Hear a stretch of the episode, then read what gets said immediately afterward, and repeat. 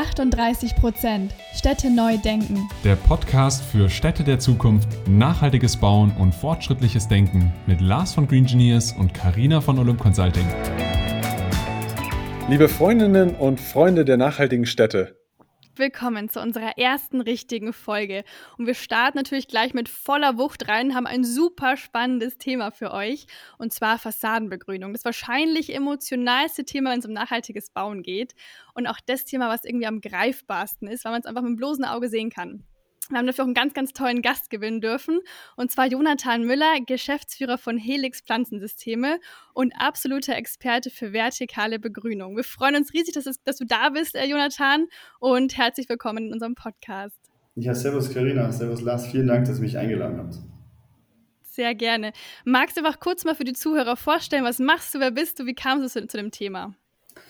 Ja, ich bin Hochbauarchitekt, äh, habe ein ganz klassisches Architekturstudium hinter mir, habe dann als Architekt gearbeitet ähm, und habe mich dann jetzt schon seit zwei, drei Jahren äh, in das Unternehmen meines Vaters begeben. Er ist Gärtnermeister, ich bin Architekt und da war dann relativ schnell klar, was wir einfach in der Kompetenz zusammen können, ist Gebäude begrünen. Und das machen wir jetzt recht erfolgreich. Äh, wir, ja, begrünen Gebäude in ganz Deutschland, äh, in der Wand, äh, freistehend im Stadtraum äh, und haben uns da jetzt so eine Nische geschaffen und ähm, haben richtig viel Spaß daran, grün in die Städte zu bekommen.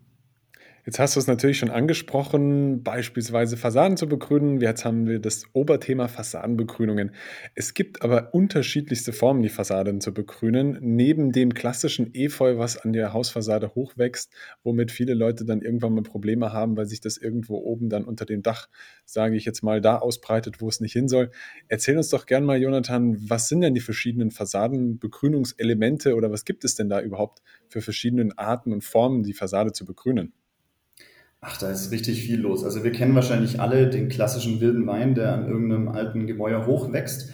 Unterm Strich ist es der Ursprung der Fassadenbegrünung, also die Kletterpflanze, die frei ihren eigenen Weg findet, da wo sie darf, kann oder vielleicht gar nicht sollte.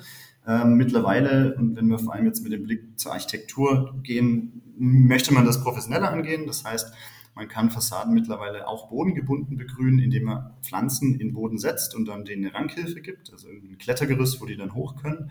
Oder man geht einen anderen Schritt und sagt, man hängt die Pflanze quasi an die Wand, also Stichwort wandgebundene Fassadensysteme, ähm, um somit richtige Pflanzbilder eigentlich zu erzeugen, die man sonst nur aus dem Garten kennt. Das ist durch die Technik dahinter mittlerweile möglich, auch an den wildesten Umgebungen eigentlich äh, das ja, erfolgreich zu realisieren.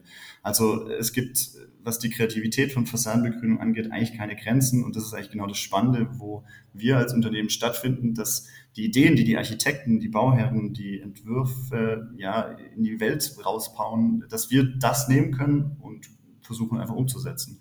Und ähm, ja, im Stadtraum selbst lässt sich natürlich auch viel begrünen. Es braucht gar nicht mal unbedingt immer ein Gebäude. Also wir begrünen mittlerweile auch Bushaltestellen ähm, oder Lärmschutzwände. Ähm, es gibt so viel Potenzial in unseren Kommunen, in unseren Städten, dass das Grün da einfach nicht genug ist und wir da alles begrünen können. Jetzt sind wir auch schon bei dem Thema, wir begrünen alles. Das ist ja, glaube ich, dann mit der Punkt, wo wir dazu kommen sollten, was das Ganze denn bringt, weil es gibt ja neben dem ästhetischen, wunderschönen Bild, was meistens eine Fassadenbegrünung in der Form wie ein Living Wall System, wie du es jetzt auch genannt hattest, Fassadenbegrün also fassadengebundene Begrünungssysteme, die man sich eben mit diesen Systemen vorstellen kann, dass da an diese Fassade so einzelne Bauelemente oder gebaut, sozusagen Elemente hinkommen, die beispielsweise dann diese Pflanzen tragen, wo dann die Pflanzen herauswachsen, was dann dieses einheitliche Bild ergibt. Und einer der Hauptmehrwerte, den das Ganze ja natürlich bringt, den wir auch als Green Engineers immer versuchen beim Kunden mit aufzuzeigen, ist eben nicht der klassische Return on Invest, so wie bei einer Photovoltaikanlage, dass man hier davon spricht, das Ganze finanziert sich irgendwann wieder und man hat sein Geld schnell wieder drin, weil irgendwo Strom produziert wird oder andere Themen, sondern was hier produziert wird, ist Sauerstoff, was gebunden wird, sind Feinstaubelemente beispielsweise, aber auch diese ganzen emotionalen Faktoren, die gilt es eben zu beachten. Das heißt, wir als Green Engineers schauen auf das natürlich auch drauf, was, was bedeutet denn eine Fasanbegrünung für dieses Kundenprojekt? Deswegen vielleicht, Jonathan, du nochmal vorweg. Was sind denn bei euch, bei den Kunden oft die Beweggründe für so ein Fassadenbegrünungselement? Weil es ja dann doch oft einen finanziellen Mehrwert mitbringt und gleichzeitig aber nicht diesen klassischen Return Invest hat. Ja, das ist definitiv ein Thema, wo wir vielleicht auch später nochmal genauer drauf gucken sollten. Wann verdient man eigentlich mit Pflanzen Geld an der Fassade? Weil da gibt es noch ganz viel, ich glaube auch in der Wissenschaft rauszufinden. Ähm, aber deine Frage war ja, was sind so die Treiber? Ich glaube, viel ist noch ästhetischer gebunden, also dass Menschen einfach dieses Emotionale, was du angesprochen hast, ähm, das leben möchten an ihrer Fassade. Ähm, viele haben den Wunsch, einen Beitrag zu leisten, was die Artenvielfalt angeht im städtischen Grün. Ähm, also wir, wir kennen alle die Bienen, die, die wir ja in der Stadt ja durch, durch verschiedenste Bepflanzungen, die wir alle auf unserem Balkon haben, äh, fördern möchten. Und das funktioniert schon super. Und Fassadenbegrünung kann noch viel mehr, außer die Bienen, ähm, denen einen Lebens- und Nahrungsraum zu gehen. Also diese, diese Artenvielfalt oder Biodiversität ist ganz wichtig für unsere Kunden. Ähm, Fassadenbegrünung oder auch Gebäudebegrünung allgemein, auch wenn wir vor allem auf die, auf die Dächer kommen, ähm, das ist ein super Regenwasserrückhalt. Also jetzt Starkwetterereignisse, wie sie jetzt zurzeit im Sommer durchaus üblich sind, da kommt so viel Wasser runter, wo die Kanalisation überfordert. Und um das zu reduzieren, können Dächer ein super, super Puffer, ein super Schwamm sein, der das ganze Regenwasser aufnimmt. Und wir nutzen bei den Fassadenprojekten dann eben dieses Regenwasser, das angefallen ist, um die Bewässerung am Ende ähm, ja, zu bedienen. Also die, die Vorteile von Fassadenbegrünung, denken wir an Lärmreduktion, wir denken an Kühlung im Sommer durch Verschattung und Verdunstung, es verbessert die Luftqualität, es bringt ganz viel Aufenthaltsqualität. Also es gibt so viele emotionale Charakteristika, die wichtig sind für die Leute, ähm, dass dieses Monetäre, diesen Return on Invest erstmal zweitrangig ist, aber dennoch durchaus bei uns angefragt wird, wie es denn damit ist. Weil jeder versteht, eine PV-Anlage produziert Strom. Strom lässt sich relativ schnell in Geld umrechnen. Und das wird ein ganz spannender Teil sein, wann Vegetation oder die, die Ökosystemleistung von Vegetation, wann die monetarisierbar ist. Weil dann gibt es einfach nur noch mehr Gründe, warum wir doch grüner bauen sollten. Da ganz kurz vielleicht an der Stelle, das ist sogar immer meine Vision, wenn man mich fragt, was denn meine Vision für mich selbst ist, für die Städte von morgen, dann habe ich es jetzt auch schon mal erwähnt gehabt im Podcast, wo es darum ging, ich würde am liebsten irgendwann mit dem Fahrrad durch die Stadt fahren und neben mir sollte am besten alles grün sein. Und dann sind die Fassaden einfach einer der Hauptbestandteile, weil es dann einfach viel, viel angenehmer ist, sich in den Städten aufzuhalten, weil die Fassaden sich klassischerweise ja mit einer Begrünung lange nicht so aufheizen. Im Gegenteil ja sogar eher das mikroklimatische Themen verbessern, wie beispielsweise kühlende Wirkungen auf die Straßenzüge haben oder eben auch diese Feinstaubreduktion und Sauerstoffproduktion. Also all diese Themen sind eigentlich genau die, die mich ja auch antreiben oder wo wir immer sagen, das ist das Schöne an den Fassadenbegrünungen, wo es dann immer natürlich auch darum geht, welche Systeme passen denn wie wo. Vielleicht kannst du, Jonathan, auch noch mal kurz darauf eingehen, was denn so für unterschiedliche Systeme da existieren, worauf kommt es da an, was unterscheidet denn die Systeme so ein bisschen, damit man sich das auch konkret vorstellen kann. Ähm, also die verschiedenen Systeme bei der Fassadenbegrünung zusammenzufassen, da denke ich definitiv wandgebunden, bodengebunden. Das sind so die Hauptunterschiede. Also kommt die Pflanze aus der Wand selbst oder darf die Pflanze am Gebäude unten von der Ebene Null hochwachsen? Ähm, man kann einen Kübel an die Fassade bringen, um dort raus die Vegetation starten zu lassen. Also ähm, das sind so die, die drei Hauptarten, wie denn normalerweise begrünt wird. Und so wie du gesagt hast, wann nimmt man welches System? Und viele Kunden wissen das auch gar nicht, was Sinn macht. Und das ist so ein bisschen die Rolle ähm, von den Unternehmen, die sich für Fassadenbegrünung jetzt eben stark machen, dass wir durchaus auch eine beratende Funktion haben, um eben den Kunden das richtige Produkt an die Wand zu bringen, weil da gibt es so viele Einflüsse. Denken wir an Statik, denken wir an Brandschutz, die die Fassadenbegrünung nicht nur limitieren, aber einfach auch vielleicht komplizierter machen. Und da braucht es das Fachwissen von den Fachfirmen, die da auch beratend unterwegs sein können. Und deswegen plädiere ich immer dafür, dass bei, bei Wettbewerben oder bei Bauprojekten die von Anfang an eigentlich immer schon einen Bauphysiker oder einen Statiker oder einen Brandschutzbeauftragten dabei haben. Das sollte auch an demselben Tisch jemand sein, der sich mit Vegetation auskennt und das Projekt von Anfang an mit plant und mit betreut, weil nur dann wird da ein grünes Projekt drauf, das, das sich sehen lässt, das Sinn macht, das irgendwie wirtschaftlich und nachhaltig ist und nicht eben dieses, wir kennen es alle, kleine Pflänzchen, das an irgendeiner Kletterhilfe ist, aber irgendwie nie den Absprung geschafft hat und einfach leider verkümmert. Und genau darum treten wir an, dass das eben nicht passiert in unseren Städten, weil diese Beispiele, die gibt es jetzt seit 40 Jahren zu Genüge. Ähm, es braucht einfach ein bisschen mehr Wille von unseren Bauherren und ein bisschen mehr Expertise von den Fachfirmen, dass sowas ein Erfolg wird. Ähm, Jonathan, wie würdest du das denn einschätzen? Macht eine Fassadenbegrünung erst ab einer gewissen Größe Sinn oder kann das durchaus auch schon der kleinere Bauträger oder sogar Projektentwickler irgendwie ähm, ja, für kleinere Projekte auch umsetzen? Oder ist das irgendwie zu kostenintensiv? Weil warten muss man es ja auch. Wie würdest du das einschätzen? Ab wann macht das Sinn? Ähm, das sind jetzt ganz viele Fragen zusammenverpackt. Ich versuche das mal so ein bisschen zu unterteilen. Also meiner Meinung nach macht Fassadenbegrünung grundsätzlich immer Sinn. Die Frage ist nur, um auf dieses Kostenthema zu kommen, in welcher Art und Weise wird begrünt. Also solche wandgebundenen Systeme, da könnt ihr euch vorstellen, das ist wie quasi ein Modul, wo, also wie ein Panel haben wir zum Beispiel, wo wir Pflanzen reinsetzen und das dann an die Wand verschrauben. Das, ähm, das ist durchaus kostenintensiver, dass das vielleicht so ab 100 Quadratmeter Fassadenfläche Sinn macht. Ähm, da würde ich unseren Kunden, die sagen, hey, wir haben nur so eine kleine Wandfläche neben, neben einem Eingang oder neben Fensterflächen, da würde ich das nicht empfehlen. Da würde ich dann lieber mit einer Kletterpflanze arbeiten, die vielleicht ein paar Jahre braucht, bis sie auch das Gebäude ganz nach oben erklommen hat. Aber ähm, es ist deswegen kein Grund, das nicht zu probieren. Und, und das ist genau das Spannende. Für jedes Projekt es gibt es meiner Meinung nach eine, eine Lösung. Also wenn man selbst bei sich daheim auf dem Balkon ein bisschen Fassaden begrünen möchte, und kein Budget zur Verfügung hat, ey, dann nehme ich einfach eine Palette, stelle mir die in die Wand, setze einzelne Pflanzkübel in diese Palettenfüße und schon habe ich eine Art Fassadenbegrünung und kann mir zum Beispiel meinen Kräutergarten an die Wand bringen. Und wenn du jetzt einen Bauträger ansprichst, ähm, natürlich auf jeden Fall kann man das probieren, wenn die Fläche geeignet ist. Also wie gesagt, man ist manchmal schon restriktiert, wenn es darum geht, zu sagen, hey, man hat zu viele Fensteröffnungen, da wird es mit dem Brandschutz einfach kompliziert, ein gutes Konzept zu finden, das grün funktioniert. Ähm, aber ich würde immer drauf gucken und immer gucken, ja, wann macht es Sinn, an welche Art von Immobilie ist es und da ruhig auf die Fachfirmen zugehen und fragen, hey, könnt ihr mir was empfehlen, eine Art der Begrünung? Es muss ja nicht immer das gleiche System für jedermann sein.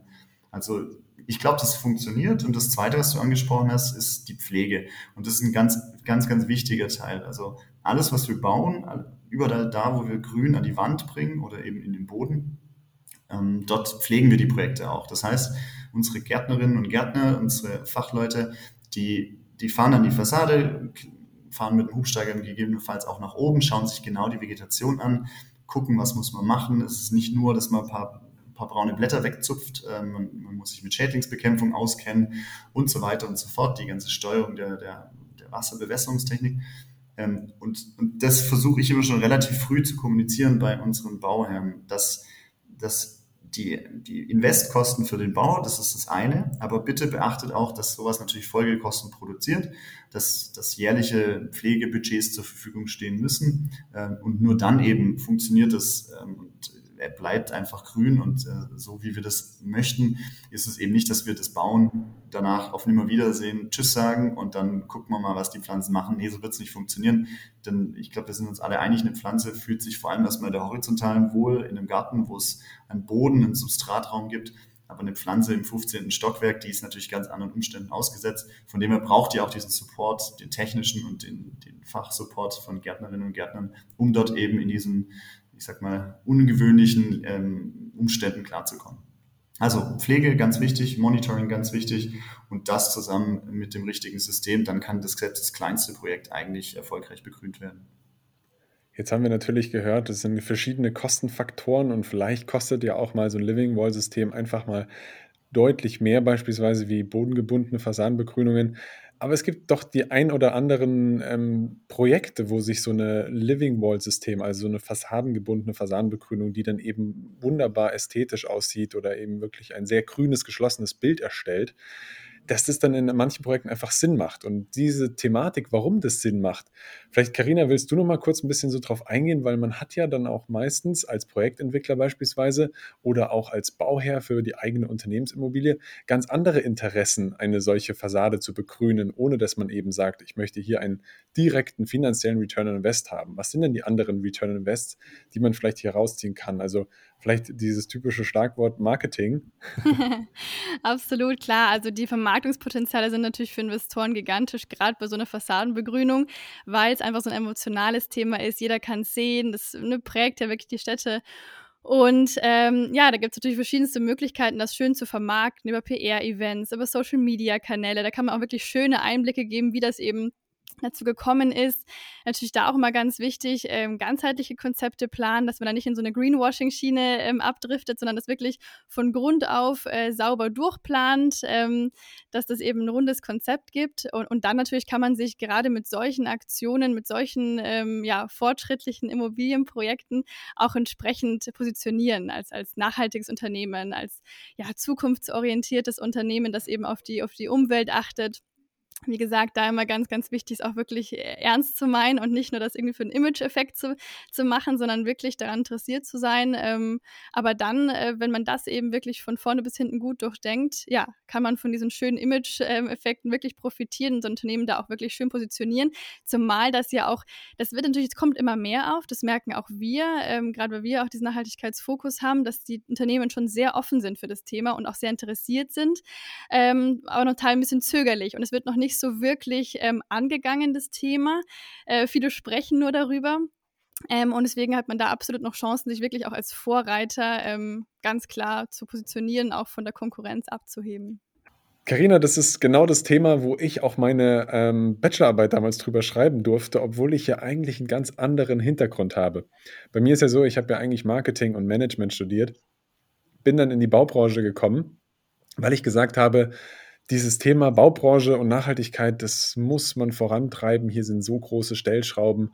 Und worüber ich damals meine Bachelorarbeit geschrieben habe, war, dass ich gesagt habe, Employer Branding, das ist die Arbeitgeberattraktivität, bringe ich voran als Unternehmen, wenn ich beispielsweise meine Immobilie begrünen kann weil ich immer wieder gesagt habe, es kann ja nicht sein, dass Unternehmen für Werbekampagnen sehr, sehr viel Geld ausgeben, was ja natürlich richtig ist, aber dann gleichzeitig die gleiche Summe an finanziellen Aufwendungen sagen, dass das sehr, sehr teuer wäre bei einer Fassadenbegrünung.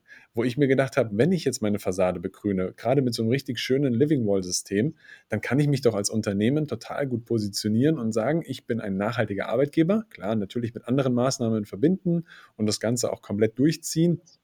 Aber dann kann ich mich als Arbeitgeber nachhaltig positionieren und kann meinen Mitarbeitern das auch aufzeigen. Was bringt mir das denn?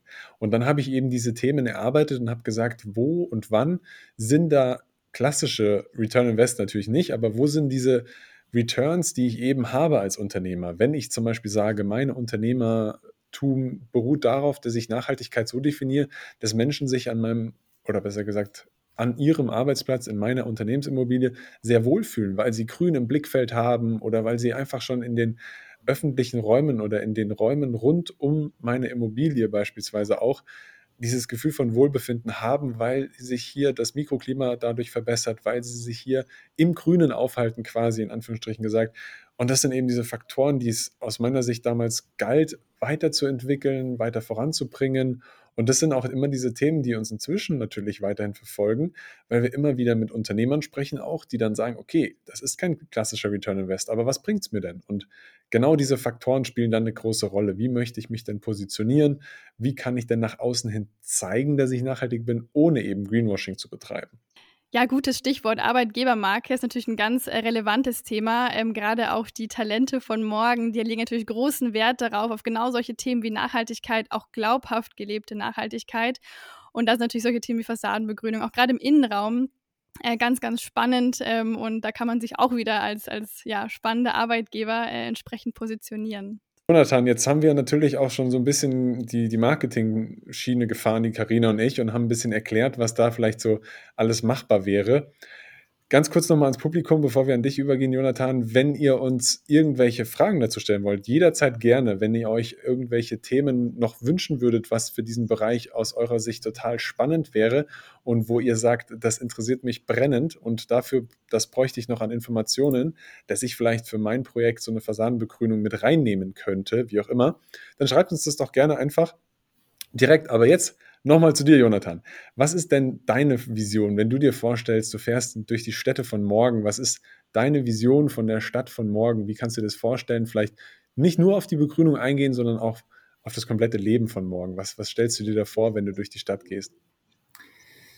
Also natürlich habe ich eine Rolle bei der Helix Pflanzensysteme quasi mehr, also meine, meine Architekturrolle dort leidet so ein bisschen drunter, weil ich natürlich mehr als Geschäftsführer und Planer unterwegs bin, aber nicht als Architekt. Aber im Herzen bin ich Architekt und Stadtbewohner und gucke immer wieder, wie sieht für mich der urbane Raum eigentlich im Idealfall aus?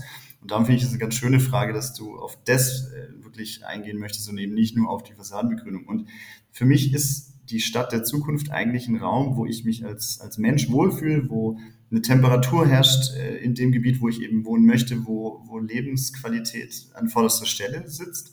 Und was es dafür braucht, und das überlege ich mir dann natürlich immer, sind ganz viele Sachen. Und natürlich ist heute das Thema Fassadenbegrünung, aber das ist nur ein kleiner Baustein in, in der Stadt der Zukunft und in dem für mich idealen Umfeld, äh, wo, wo es ja, schön ist zu leben, wo es angenehm ist zu leben. Aber das hat sehr viel mit Temperatur zu tun. Und ich glaube, Grün, egal ob es der Stadtbaum ist, eine Wiese, ein Park, eine Fassadenbegrünung oder auch ein Dach, das ich ja gar nicht wahrnehme, das das kann diese Temperatur im städtischen Raum so extrem steuern. Und ich glaube, wir sind uns alle einig, ähm, wir, wir, verbringen doch lieber im Sommer in jetzt diesen heißen Temperaturen die Zeit im Park oder am Wasser und eben nicht auf versiegelten Marktplätzen, wo kein Schatten ist. Und, und für mich ist das, also die Lebensqualität in der Stadt eigentlich das Prägendste, was mich interessiert und was mich auch antreibt, dass ich durch meine Arbeit bei Helix, durch Fassadenbegrünung eine sehr ästhetische Lösung finde, wie ich Architektur betreiben kann oder beitragen kann, ähm, das wirklich einen Unterschied macht. Weil eine Glasfassade, sind wir mal ehrlich, die einfach nur ja, Licht und Wärme abstrahlt oder irgendeine Betonfassade, die sich extrem aufheizt im Sommer, das haben wir genügend und das ist, hat auch seine Berechtigung und kann gestalterisch ganz toll eingesetzt werden. Aber jetzt ist vielleicht einfach der Zeitpunkt gekommen, wo wir auf eine sehr emotionale Art und Weise mit Grün und Vegetation mehr Lebensqualität in die Stadt bringen können. Vielen Dank für den Eindruck. Also, das sehe ich ganz genauso und ich glaube, das geht den meisten Leuten so, dass sie sagen man merkt es ja auch immer wieder daran, dass die Leute immer wieder sagen, sie möchten ins Grüne. Am Wochenende zieht es die Leute dann doch irgendwie raus an die Seen, in die Berge, ans Meer, je nachdem, wo man halt auch gerade wohnt. Und das ist, glaube ich, wahrscheinlich so einer der Hauptpunkte für die Städte von morgen. Wenn man es auch schafft, wieder mehr Natur in die Stadt zurückzuholen, dann hat man einfach auch unter der Woche schon und nicht nur am Wochenende wieder das Gefühl, dass man sich hier richtig gut wohlfühlen kann und dass man das Gefühl hat, ein Stück weit mehr Natur in der Stadt zu haben. Deswegen, ich finde die, die Ansatz von dir, Jonathan, den Ansatz absolut richtig und auch sehr, sehr schön. Ich glaube, Karina, jetzt, wenn du noch eine Frage hast, gerne. Das wäre auch meine Schlussfrage gewesen an Jonathan. Deswegen perfektes Schlusswort von euch beiden, würde ich sagen. So stellen wir uns die Stadt der Zukunft vor. Und äh, ja, hat richtig Spaß gemacht, mit euch den Podcast heute zu machen. Vielen Dank dir, Jonathan. Ja, vielen Dank für die Einladung. Ähm, wir können uns gerne andermal an anderer Stelle weiter über die grüne Stadt der Zukunft unterhalten. Ich freue mich.